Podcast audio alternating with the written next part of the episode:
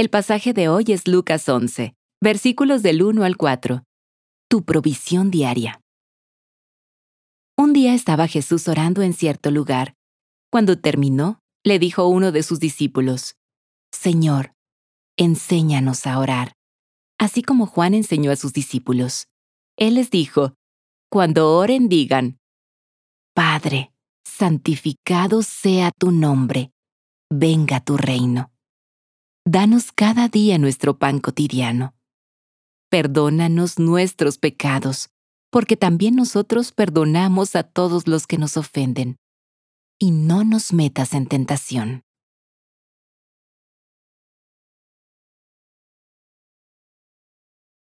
Vamos a analizar más de cerca el pasaje de hoy.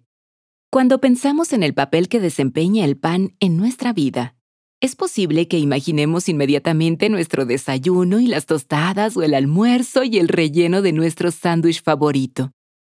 A lo largo de la escritura, el pan representa una forma de sustento diario.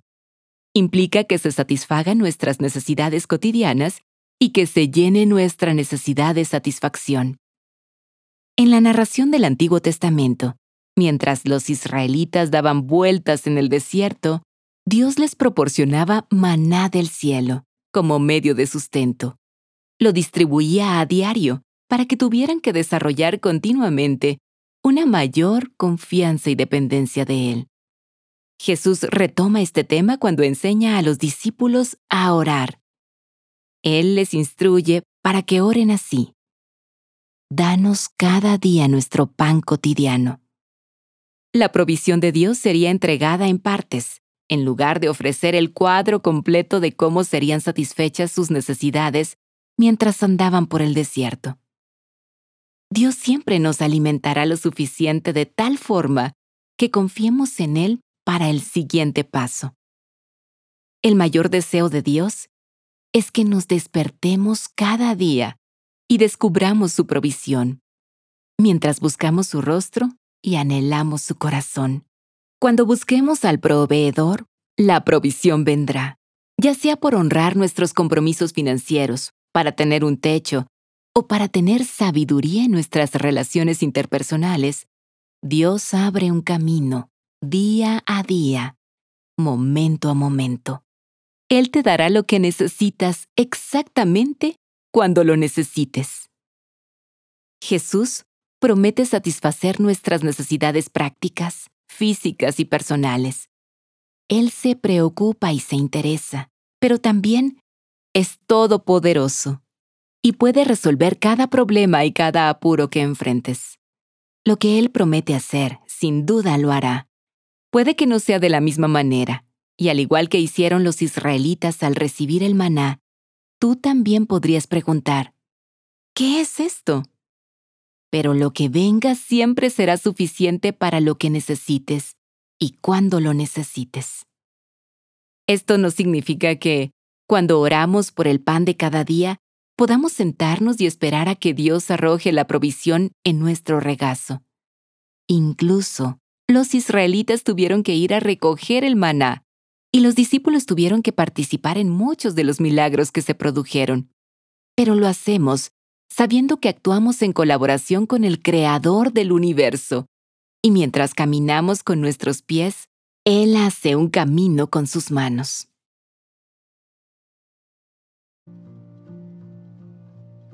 Bienvenido a nuestra reflexión. En este tiempo de quietud, repite la oración que Jesús enseñó a sus discípulos. Padre, santificado sea tu nombre venga tu reino. Danos cada día nuestro pan cotidiano. Perdónanos nuestros pecados, porque también nosotros perdonamos a todos los que nos ofenden. Y no nos metas en tentación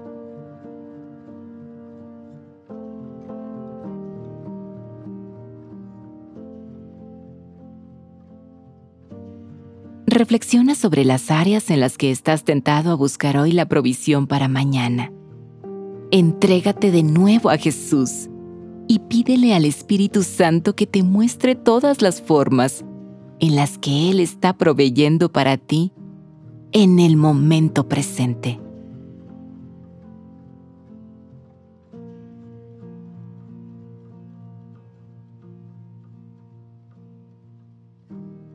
¿Cómo puedes cambiar la perspectiva de alguien para que pueda ver lo que tiene disponible y no lo que le falta?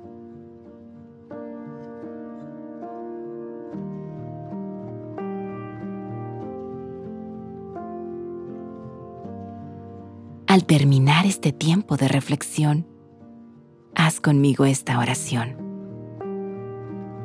Amado Señor Jesús, cambia mi perspectiva para que pueda ver tu provisión en mi vida. Suple mis necesidades y muéstrame cómo puedo satisfacer las de los demás.